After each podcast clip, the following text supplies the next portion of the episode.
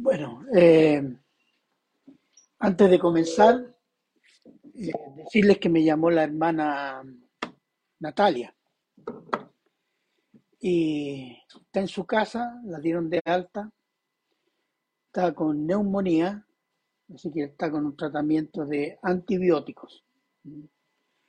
Y están esperando esta semana que viene el resultado de la biopsia, de la operación que le, que le hicieron.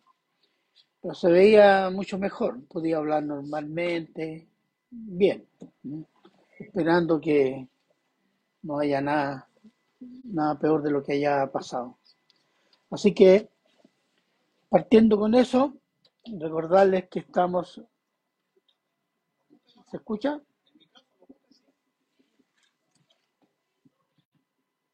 Un, dos, tres. Ya. Un vasito de agua, por. Ya. Eh, decirles que estamos en cuánto todavía? De, vamos a ver del capítulo 3, versículo 11 al 15. Recordad de que el Evangelio de Juan tiene un solo propósito. A lo largo de todo su, eh, todo el escrito, todo el Evangelio. ¿Y cuál es? Que Cristo es Dios, hecho hombre. Gracias, hermano.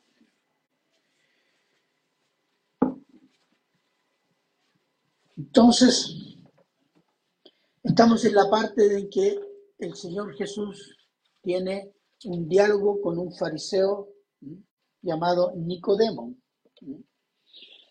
El Señor Jesús enseñó a Nicodemo que para entrar al reino es necesario nacer de nuevo.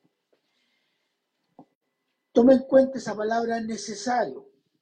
La palabra necesario establece una condición inapelable, obligatoria, sin la cual no se entra al reino de Dios. No se entra por obras, no se entra por buena voluntad, sino por nacer de nuevo, que es una obra que hace Dios.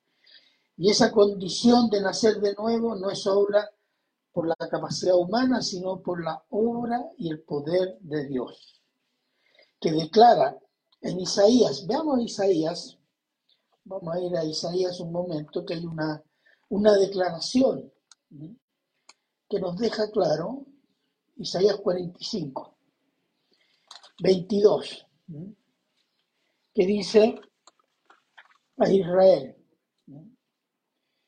dice, mirad a mí y sed salvos todos los términos de la tierra, porque yo soy Dios y no hay más. No hay nadie más que salve. Por lo tanto, Jesucristo es Dios. Y Dios salva solo y únicamente por medio de la encarnación de la segunda persona de la Trinidad, que como hombre paga el pecado de los hombres con su muerte en una cruz y resucita gloriosamente. No existe otra persona ni otro medio para nacer de nuevo que por la fe en la persona de Cristo y su obra. Por tanto, agregar o quitar algo a Cristo y a su obra es engañar a la gente, haciéndole creer que se van al cielo de Dios, pero se encontrarán entrando al infierno sin saber por qué. ¿Cuál ha sido la respuesta de los hombres a la obra de salvación de Dios por Cristo Jesús? La mayoría de los israelitas y la mayoría de los gentiles han respondido con incredulidad. Esa es la marca registrada de la humanidad. Solo una minoría de judíos en Israel y en la actual diáspora han creído en Jesucristo y una minoría de gentiles en cada nación han creído en Jesucristo. Y para ello es necesaria la cruz de Cristo. Y el título del sermón es título lo tengo por acá, perdón. La incredulidad de Israel y la necesidad de la cruz. Estamos en Juan 3, del 11 al 15. Bien, oremos. Padre bueno, eterno, misericordioso, Señor, rogamos su bendición, que el Espíritu Santo, Señor, nos guíe nuestro corazón y nuestra mente a recibir esta palabra, Señor, para que usted sea glorificado por nuestra vida, por nuestra conducta, por nuestros sentimientos y por nuestro pensar, Señor. Somos todavía carnales, Señor, y ayúdenos en esta lucha con el poder de su palabra. Gracias, Señor. Se lo agradecemos siempre en Cristo Jesús. Amén. Bien, versículo 11. Leamos el versículo 11. Dice, de cierto, de cierto te digo que lo que sabemos hablamos y lo que hemos visto testificamos y no recibís nuestro testimonio. Ya lo dijimos la otra vez, cuando aparece en la Biblia la palabra desierto, desierto. Es una expresión para llamar la atención del oyente. ¿Por qué? Porque el Señor Jesús está por revelar una verdad fundamental que inicia, y en este caso, inicia en el versículo 12 y va a terminar en el versículo 21 del capítulo 3. Es como decir, de verdad, de verdad te digo. Y aquí el Señor habla en plural. ¿Cuáles son las palabras en plural? Sabemos, hablamos, hemos visto, testificamos. Ahí hay un diálogo entre Nicodemo y el Señor Jesús. Y cuando el Señor Jesús dice, dice sabemos, hablamos, testificamos, ¿De qué está hablando? Ahora, hay tres, tres, digamos, no digo posiciones, pero se han, pronunciado, eh, que podrían ser tres, tres situaciones. Una, que podría ser la Trinidad. Acuérdense que el Señor Jesús vino con el poder del Espíritu Santo y a nombre del Padre. Y Él dice, todo lo que yo les digo es lo que yo he oído del Padre. Por lo tanto, algunos dicen en la Trinidad. Hay otra posibilidad que dice que eh, es el Señor Jesús y Juan el Bautista. ¿Por qué? Porque Juan el Bautista dio testimonio público ante Israel en el Jordán de he aquí el Cordero de Dios que quita el pecado del mundo. Y el Señor Jesús que se presenta cuando dice, arrepentidos porque el reino está cerca. Entonces dice, esos dos serían, digamos, el testimonio. Y por eso hablo en plural. Y la otra posibilidad, según los comentaristas, es que sean los Jesús y los discípulos convertidos. No dice ahí en qué momento es este diálogo.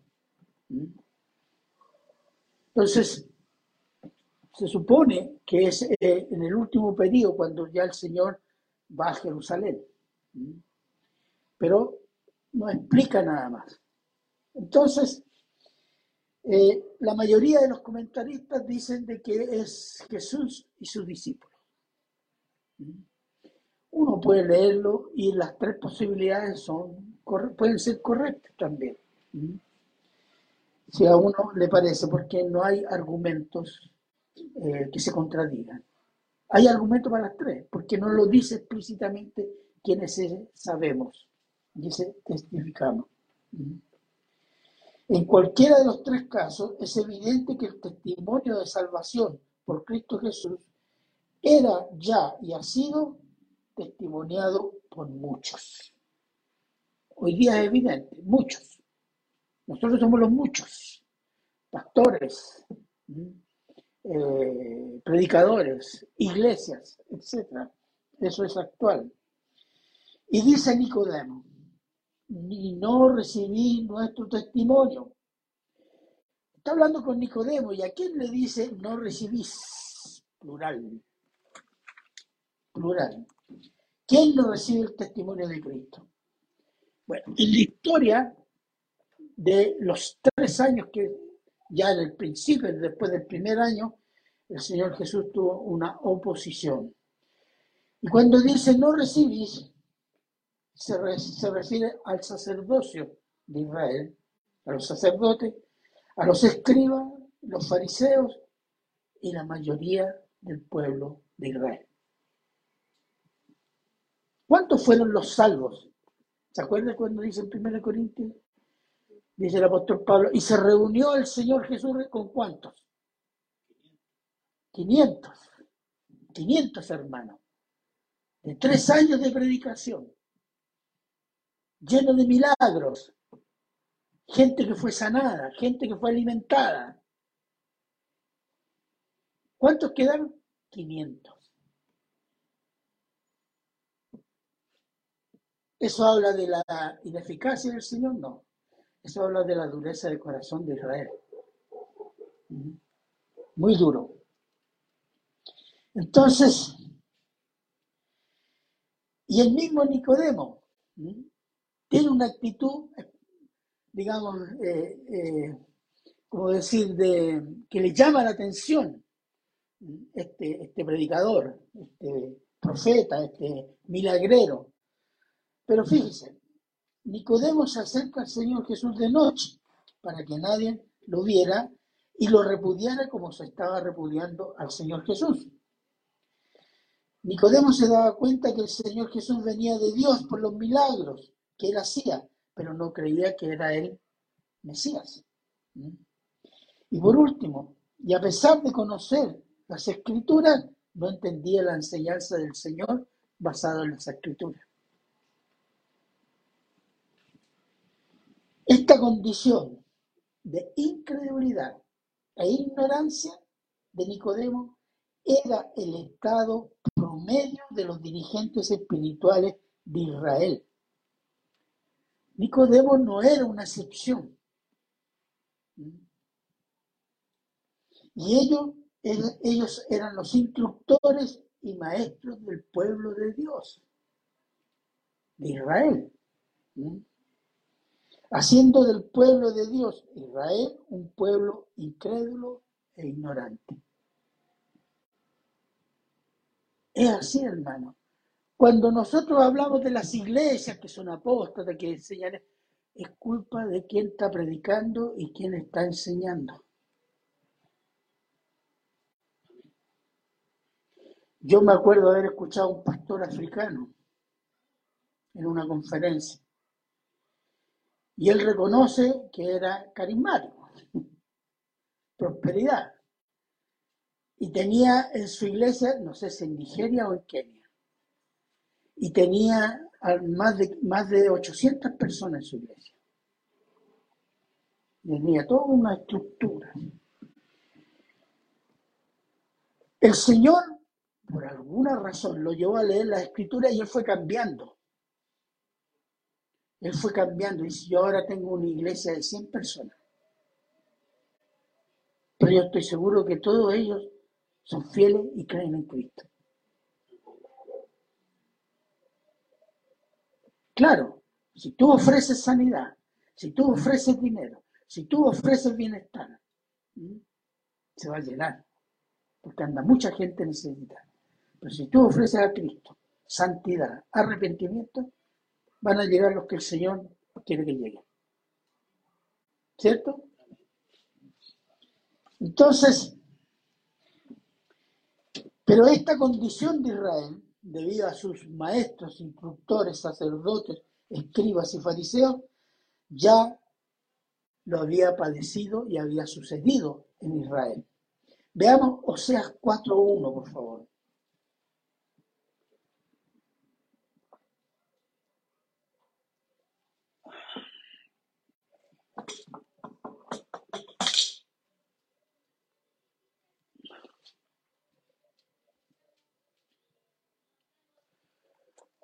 Palabra de Jehová, hijos de Israel, porque Jehová contiende con los moradores de la tierra, porque no hay verdad, ni misericordia, ni conocimiento de Dios en la tierra. Versículo 6, ahí mismo. Mi pueblo fue destruido porque le faltó conocimiento, por cuanto desechaste el conocimiento, yo te echaré del sacerdocio, y porque olvidaste la ley de tu Dios, también yo me olvidaré de tus hijos. Es un juicio. ¿Por qué? Porque Israel abandonó la ley. Abandonó la ley y abandonando la ley, abandona el conocer a Dios.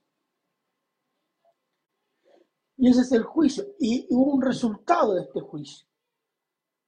En un determinado momento, el reino del norte, Israel bajo juicio, reino dividido, es llevado cautivo por Asiria, el imperio de Asiria.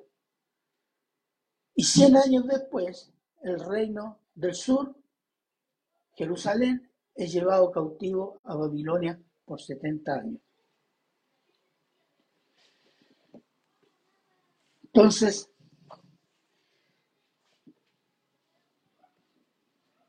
la incredulidad trae ignorancia,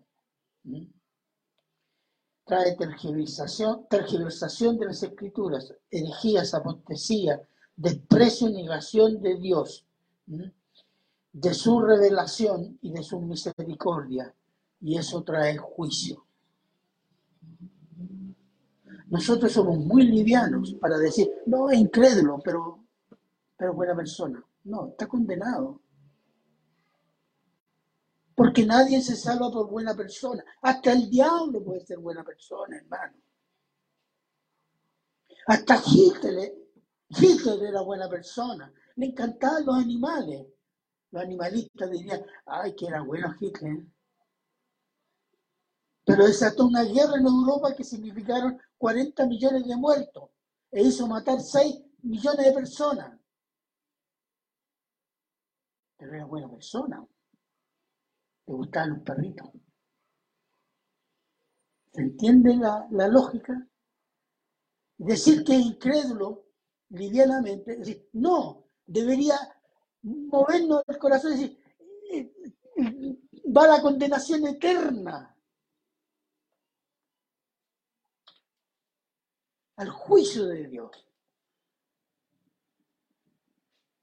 Porque sin Cristo nadie es salvo.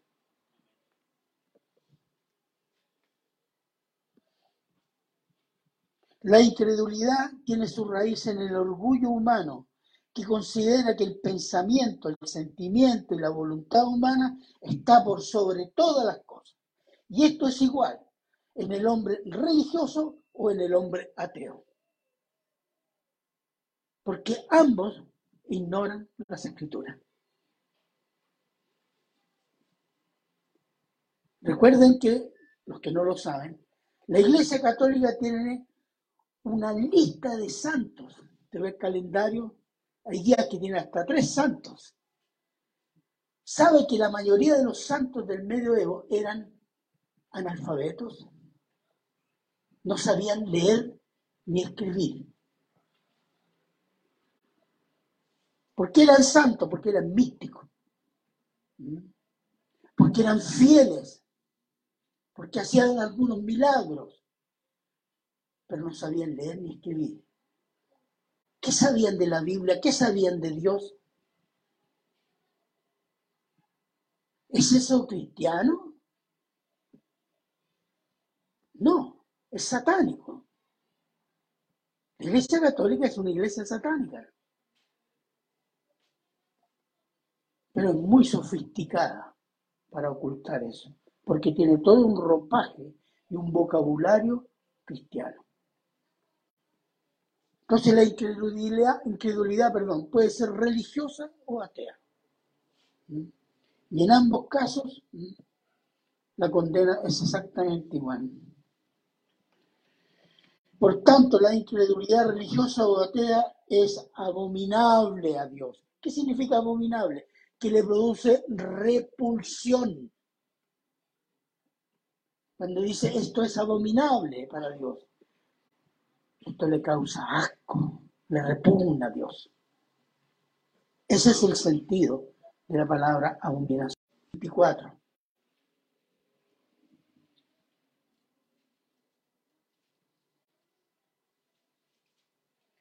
Mateo 11, 22 al 24.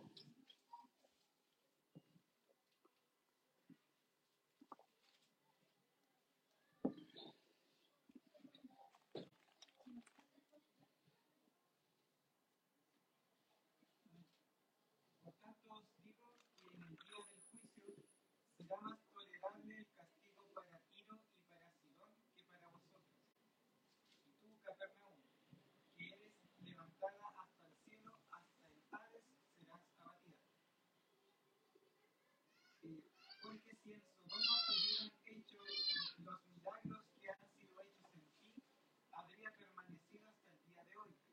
Por tanto os digo que en el día del juicio será más tolerable el castigo para la tierra de Sodoma que para ti. ¿Se fijaron? Esas, esas, esas ciudades que nombra vieron los milagros de Cristo, escucharon la predicación de Cristo, pero no se convirtieron.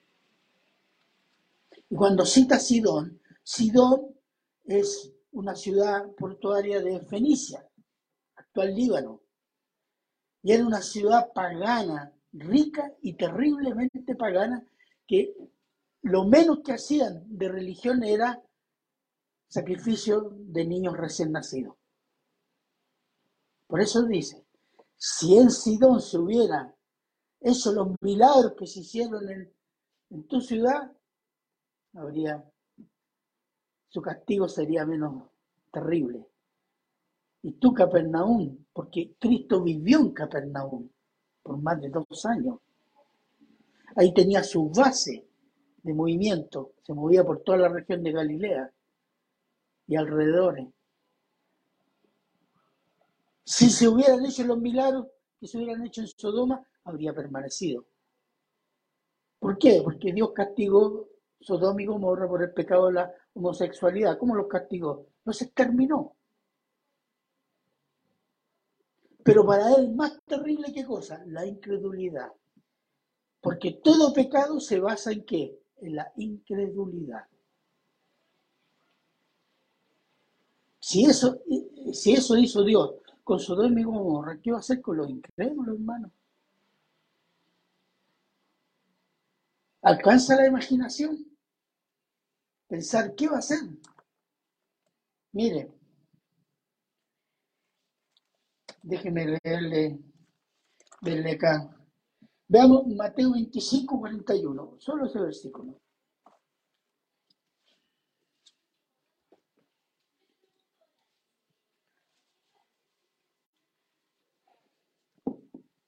25:41. Sí, Entonces dirá también a los de la izquierda, apartaos de mí, malditos, al fuego eterno preparado para el diablo y sus ángeles. ¿cómo los trata? No es que son la izquierda política, no. También. Bueno, están incluidos. Pero se refiere a las cabras que puso a la izquierda para hacer el juicio. Las ovejas de un lado y las cabras por otro lado. ¿Mm? ¿Y cómo les dice? Malditos. Al infierno eterno. Nosotros escuchamos palabras, pero trate de imaginarse lo que significa eso. Que es un sufrimiento eterno. ¿Mm? No nos cabe en la mente y nos parece inconcebible. No, es que Dios es bueno, no puede hacer eso. Sí, Dios es santo, por eso puede hacer eso. Y tiene el poder para hacerlo. Versículo 2 dice, si os he dicho cosas terrenales y no creéis, ¿cómo creeréis si os dijere las cosas celestiales? Ahora, el Señor le está diciendo, si no creen las evidencias terrenales de la salvación, ¿cuáles son las evidencias terrenales? Que Dios está salvando hombres, no está salvando ángeles en el cielo, no, está salvando hombres en esta tierra. ¿m? Nacer de nuevo. ¿m? ¿Cómo creerían las evidencias celestiales? Y dice cosas terrenales o evidencias terrenales de la obra de Dios para salvar pecadores, santificarlos y los milagros del Señor Jesús. Esas son obras de Dios en la tierra, a la vista de todos los hombres. No las creen. Algunos dicen, ver para creer. Están viendo, pero no creen. ¿Por qué?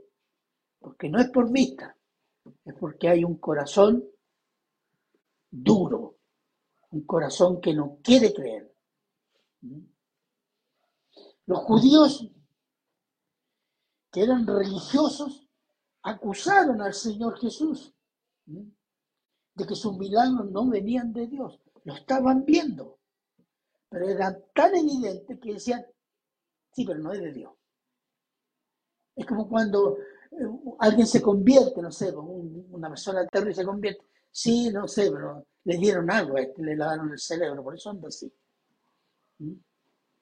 No, no creen en la mano y en el poder de Dios. Mire lo que dice Mateo 12, 23, 24, por favor.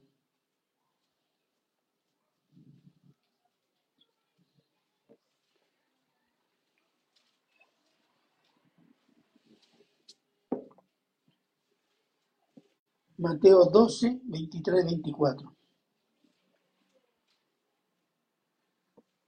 Si alguien puede leerlo, por favor. Ya. No, la gente estaba atónita y decía, ¿será este aquel hijo de David? A los fariseos, al oírlo, decían, este no echa fuera los demonios, sino por Belcebú, príncipe de los demonios.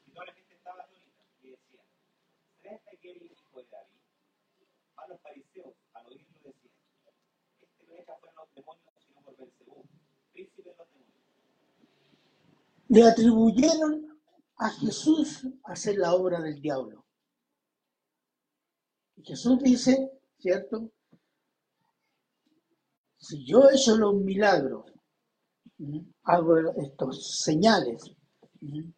Por el Espíritu Santo, quiere decir que el reino está entre medio de ustedes. Entonces, ¿qué es lo que hicieron los judíos? Acusaron la obra del Espíritu Santo como obra de Satanás.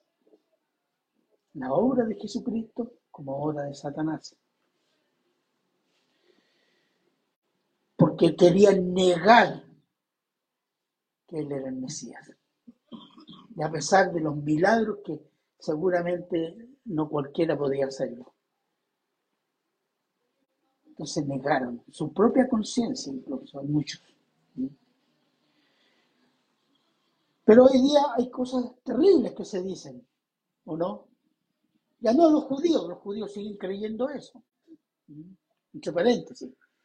Cuando Dios, por mano de los romanos, destruye el templo y se abre la diáspora, si la dispersión de los judíos hasta 1948, cuando los judíos vuelven a, a Israel, a Palestina en 1948, vuelven con el mismo tipo de creencia que tenían antes del año 70. Que Cristo no es el Mesías. Que la ley, los ortodoxos, y una mayoría de judíos incrédulos.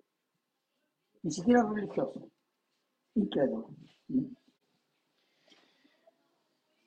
Dentro de la iglesia también se dicen cosas terribles, ¿no? Como se decían en eh, Israel. Y algunas dan vergüenza y otras dan asco. Por ejemplo, hay teólogos que dicen que los milagros del Señor Jesús se lo inventaron los discípulos para exaltar a Cristo como, como Dios. Y eso que se dice en cristiano, entre paréntesis. Que el nacimiento virginal es una imitación de la mitología griega. Que la resurrección del, Se- del Señor Jesús fue una alucinación colectiva de los discípulos. Esto es lo más suavecito. Que el Señor no condena la inmundicia sexual porque es amor. Por ello todos serán salvos, etcétera y etcétera. Y esto lo proclaman personas que se dicen cristianas nacidas de nuevo. ¿En serio que son nacidos de nuevo? Ellos son hundidos de nuevo, otra vez. O buena parte de la iglesia actual se le, se le puede aplicar las palabras de Dios a Israel. Veamos en Jeremías 5, 28 al 31.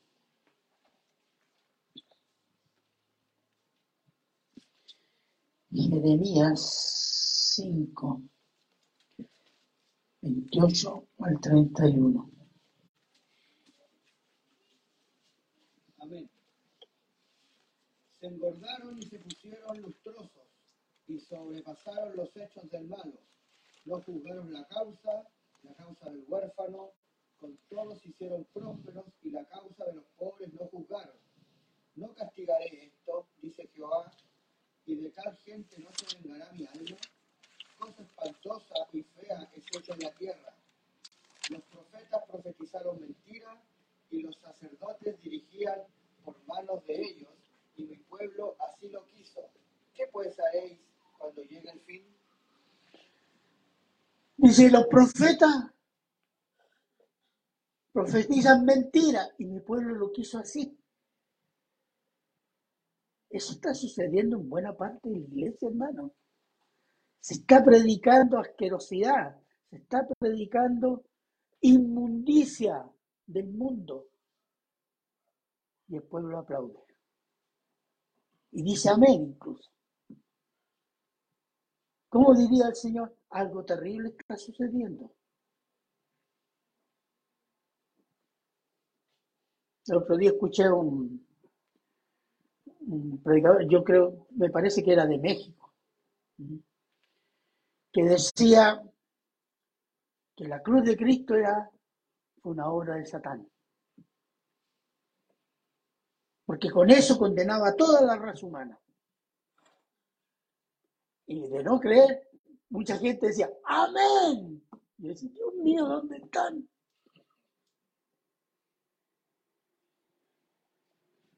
Y eso es lo que está diciendo Jeremías, exactamente igual. Usted escucha las predicaciones de, de, de este, ¿cómo se llama este hijo del diablo? Casluna. Y la gente, ¡ah! Aplauso, amén. O el mentirólogo este Maldonado. Y recibe la alabanza de la gente. Eso es juicio, hermanos. Juicio. Y lo estamos viendo delante de nuestros ojos. No es que aquí el cristianismo es democrático, tú puedes creer esto, creer... No, no existe eso. Nosotros estamos cayendo en el mismo pecado de Israel. Y decimos los israelitas, que eran duros de corazón. Escucha a algunos predicadores y su iglesia.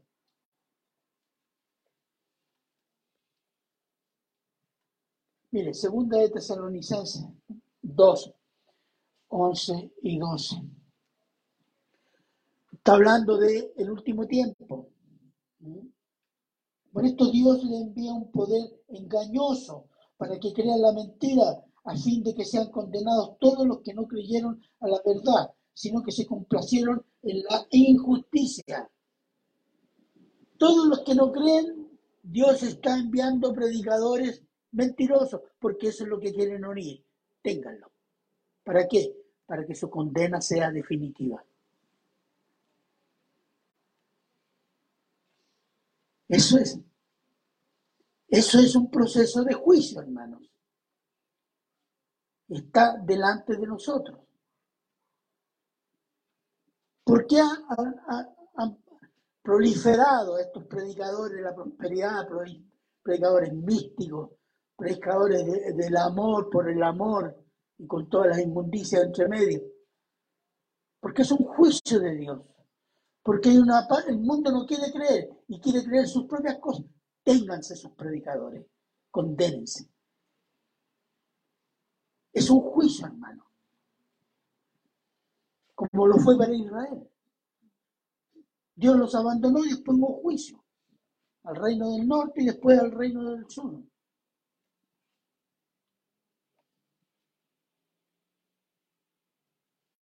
Entonces, y todo por no creer qué cosa, la obra de Dios en la tierra a la vista de todos los hombres. E indudablemente no tienen los seres humanos ninguna capacidad, ni voluntad, ni desean conocer, creer las cosas celestiales.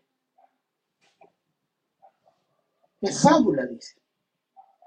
La vida eterna, la vida santa en el futuro, ¿cómo es? No, es fábula. No existe eso. Bueno, cuando la conozcan, va a ser tarde, porque ellos la van a ver desde el infierno. Entonces la incredulidad hace ignorante y condena eternamente. Versículo 13. Versículo 13. El cielo y Cristo. Nadie subió al cielo sino el que descendió del cielo, el Hijo del Hombre que está en el cielo. Ahora, ningún ser humano ha llegado al cielo hoy día, porque el cielo es el lugar donde está el trono de Dios. En la Biblia lo menciona como tercer cielo. El primer cielo es esto atmosférico. El segundo cielo sería el espacio que nos parece infinito. Y el tercer cielo, el que está más allá de este espacio que nos parece infinito, donde está Dios. Y hay un solo camino para llegar ahí. ¿Cómo se llama ese camino? Cristo. Entonces, ningún ser humano ha llegado al trono de Dios y esto implica que ningún ser humano conoce a Dios, las cosas de Dios, a menos que el mismo Dios se las revele a los hombres. Toda la revelación que tenemos de Dios es por voluntad de Dios, hermano. No es porque nosotros somos súper inteligentes, súper capacitados, súper de súper, para entender que hay un Dios. No. Ha sido la misericordia de Dios que ha, dicho, me voy a revelar a mis criaturas, el ser humano. Si no, no conoceríamos a Dios o inventaríamos más dioses. Sería peor todavía.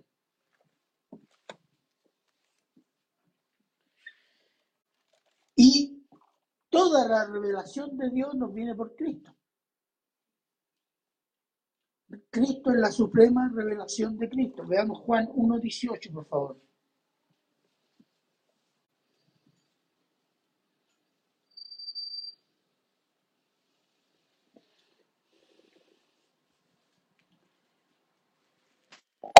Juan 1.18.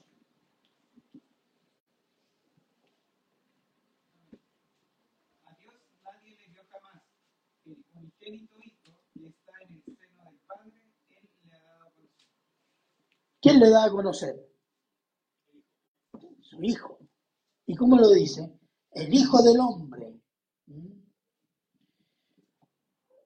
Cuando dice el Hijo del Hombre, podemos tomarlo literalmente, como que Dios con figura de hombre. Pero este es un título mesiánico.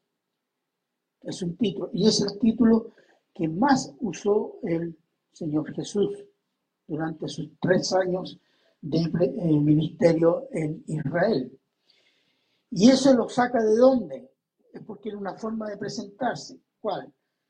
Lo saca de Daniel 7, 13 y 14, por favor. Ahí pueden anotar, si alguien puede leer.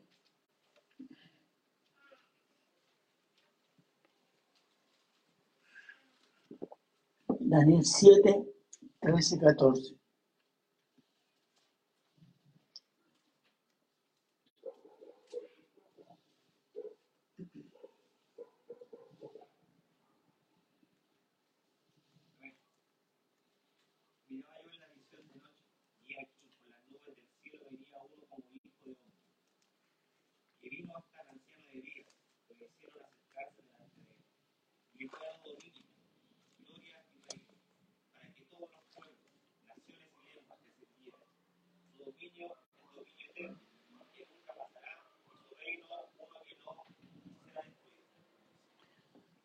Se le acerca al anciano de día, que es Dios, uno con figura de hijo de hombre, y se le da gobierno, reino, y su reino será eterno. Está hablando del gobernador eterno del universo, que es Cristo.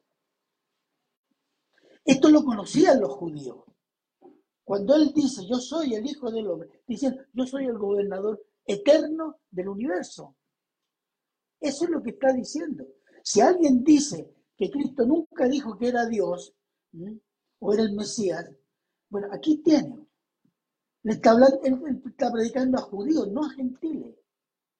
A judíos que deberían conocer esto.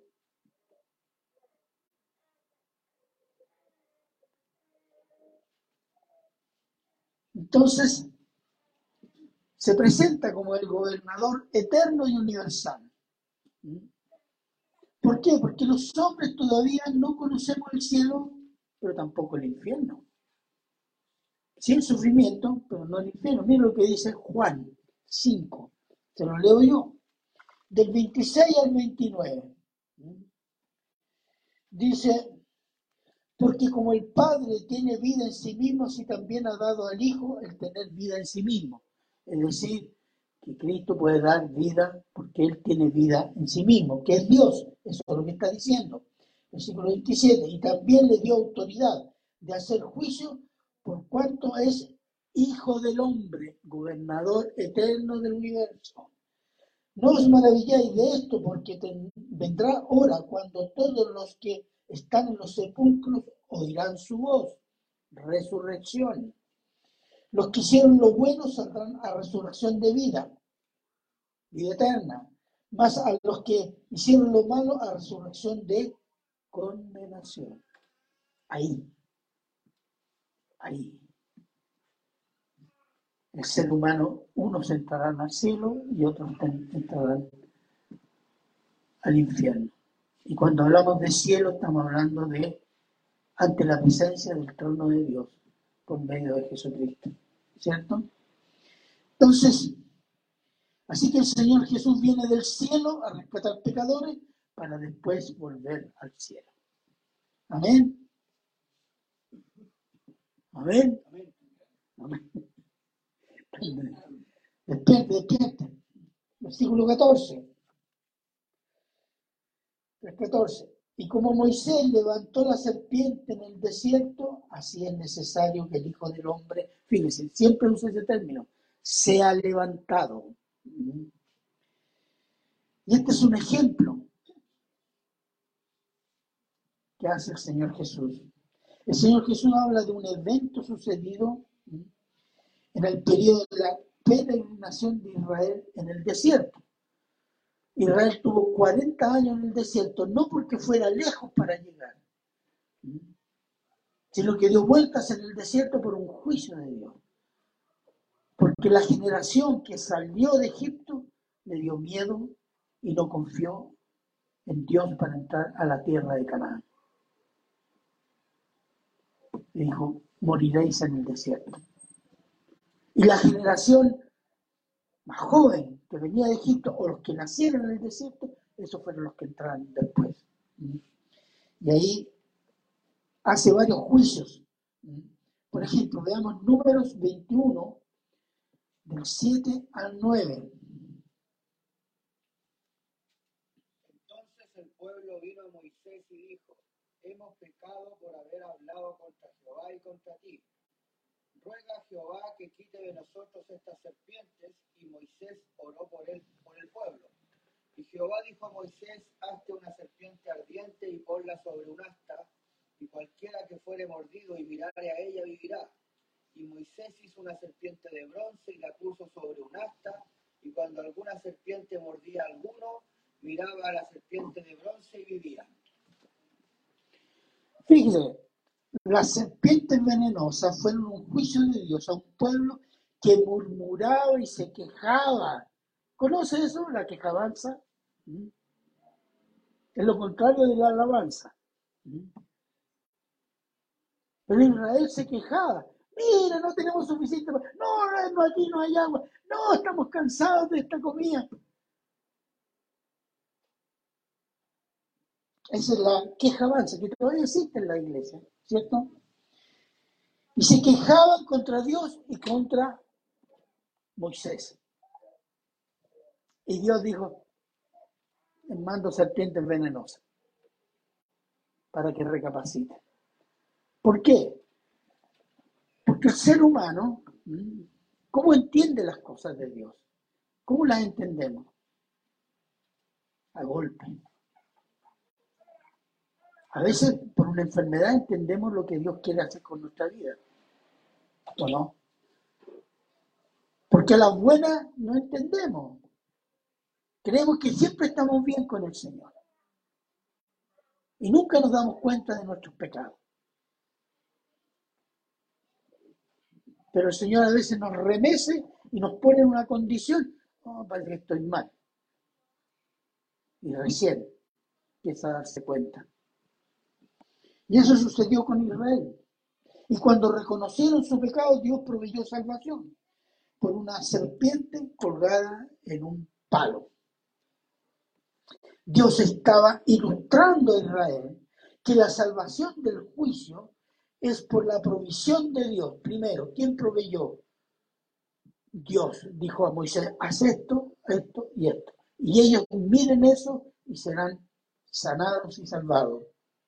Y el hombre solo debe mirar y creer en esa provisión.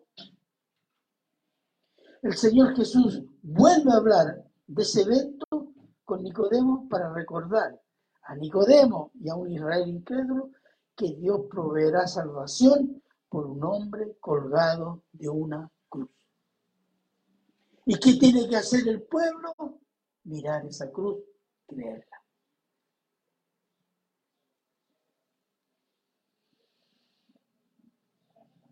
Dice después, es necesario que el Hijo del Hombre sea levantado. Ese necesario significa que es una condición sine qua non.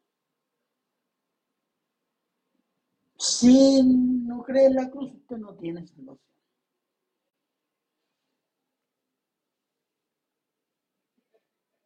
Es necesario que el Hijo del Hombre sea levantado en una cruz. El gobernador eterno del universo tenía que morir en una cruz por decisión de los líderes de Israel y aprobación del pueblo por medio del poder romano. Pero esa era la voluntad del Padre por consejo y determinación de Dios. Eso es lo que dice el apóstol Pedro cuando predica en Hechos 2. Veamos Mateo 16, 21, 23. Para esto, para un judío era inconcebible. Inconcebible, no. No puede ser que el gobernante eterno pueda morir, no, no es posible. Mateo 16, 21 al 23, lo conocemos todos.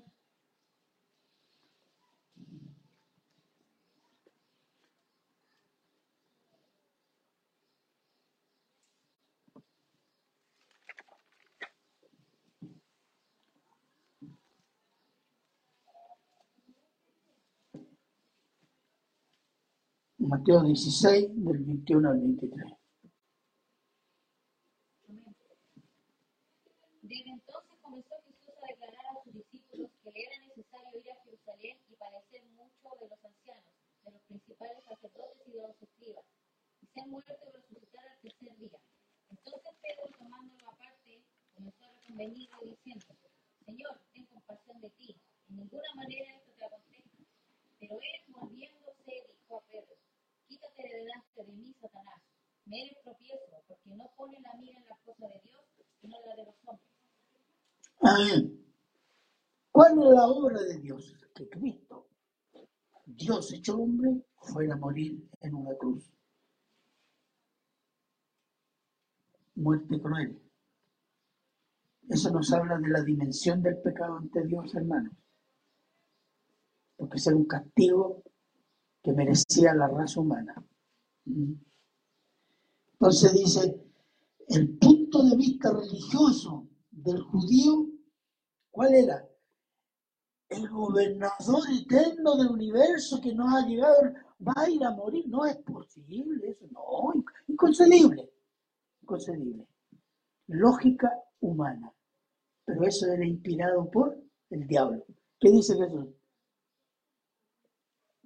Vete, Satanás. Porque detrás de ese razonamiento, ¿quién estaba? Satanás. Hoy día tenemos la iglesia llena de lógica y sentimientos humanos. Y decimos que es de Dios. Yo creo que mucha gente que está en la iglesia va a estar entrando al infierno sin saber por qué. Precisamente por la lógica humana y no entender a Dios, no conocer a Dios. Dios no tiene nuestra lógica, porque nuestra lógica está llena de nuestro ego, lleno de pecado. Nosotros somos el centro. Mi satisfacción, mi sentirme bien. No. El Señor quiere que seamos fieles, no, porque no se trata de hacer buenas personas, se trata de desarrollar la santidad.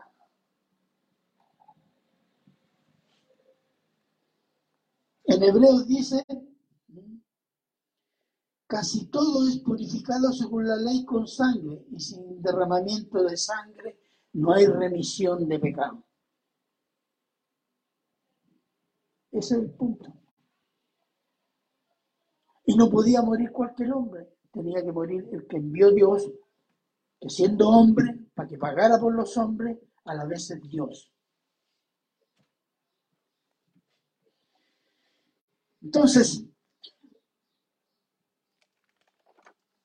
conocer a Dios digámoslo de otra manera, la lógica de Dios, no es la lógica humana.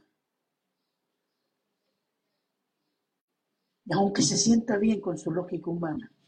¿Por qué? En 2 Corintios dice, por fe andamos, no por vista. Y podemos agregar, por fe andamos, no por sentirme bien. Por fe andamos, es porque ando de acuerdo con Dios. Por eso andamos con Dios. No,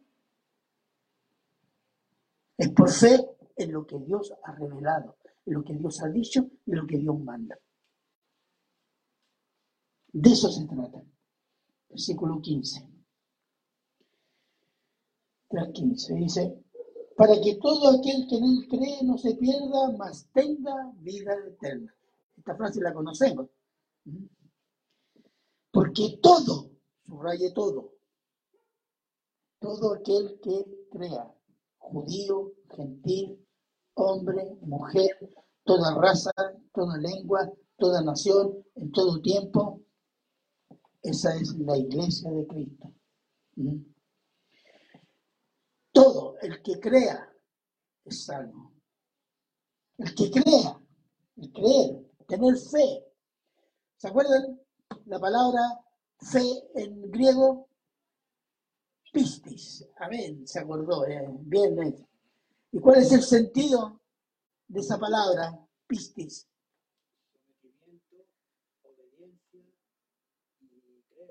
Confianza. Confianza, obediencia, sometimiento. Eso significa creer para Dios, hermano. No decir, no, yo creo que Dios existe. Pues, como decir, yo sé que Dios existe por ahí, pero yo no le doy bola. No, está por ahí, pero yo no tengo nada que ver con eso. Pero sabe que hay un Dios, no es que cree. ¿Cuál es el sinónimo de creer? Someterse. Ese es el punto. ¿Mm? Someterse.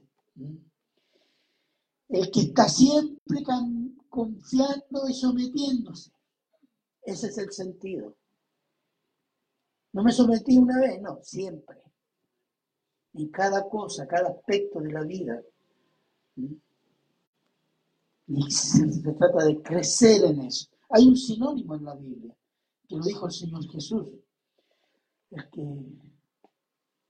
que quiere ser mi discípulo, tome su cruz cada día y sígame.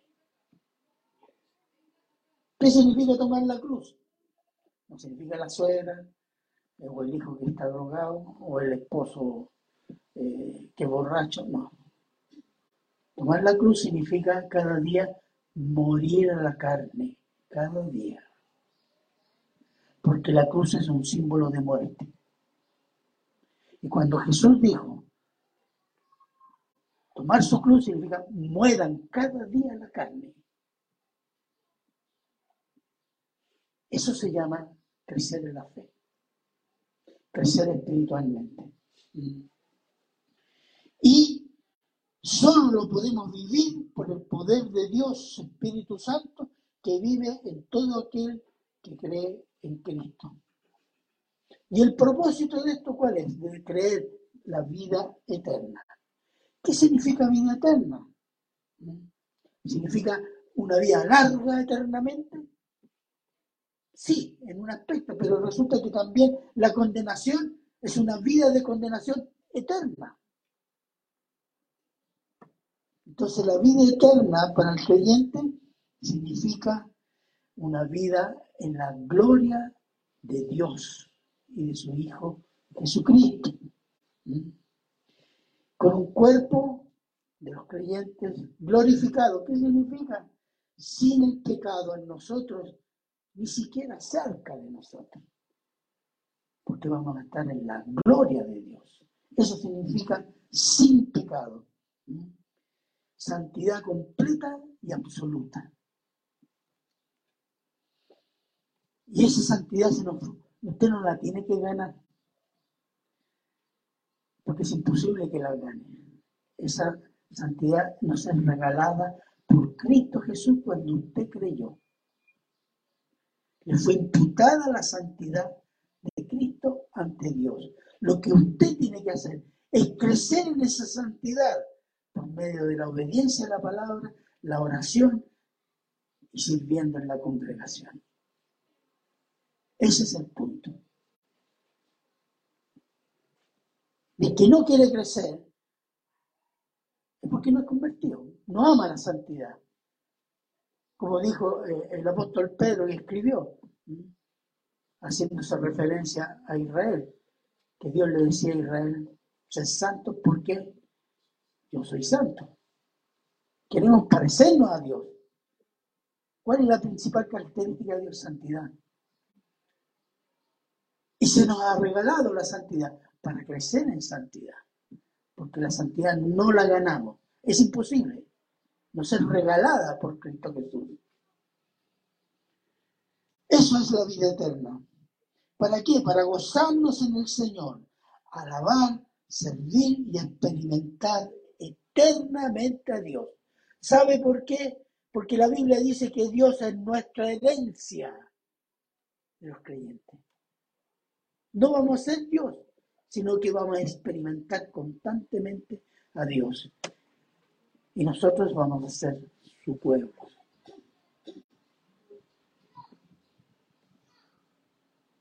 Y esto es solo por fe. No la puede ganar el ser humano. Eso lo tenemos que, nosotros tendemos a, a complacer a Dios decir, mira, pequé, pero voy a hacer esto, así, ah, para equilibrar la cosa. No estamos haciendo eso. Lo que tiene que hacer es ir a la rodilla y decir, perdón, Señor, yo pequé, porque quise pegar, perdón, perdóname. Y como Él es misericordioso y ve su corazón, lo va a perdonar. Efesios 2, 8, 10.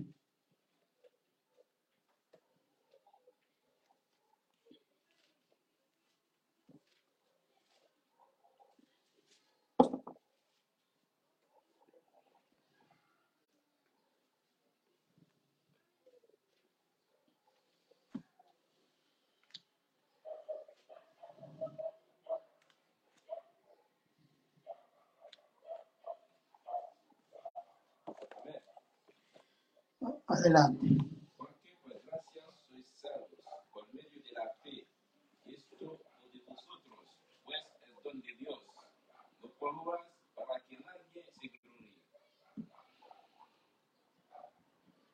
No por obras para que nadie pueda autoexaltarse que ha ganado su salvación, porque es imposible.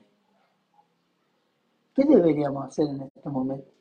¿Usted dice amén a eso? No hay un. Amén. Aquí hay un amén. ¿Usted dice amén a eso? Amén.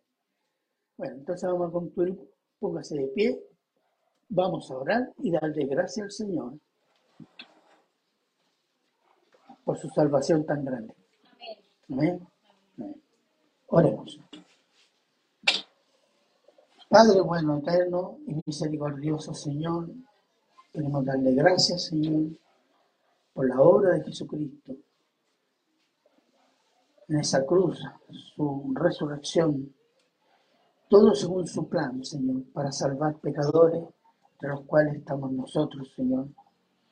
Que usted con su poder nos ha llevado a Cristo, a conocer y a gozarnos un poco de lo que vamos a gozar eternamente en el cielo, Señor.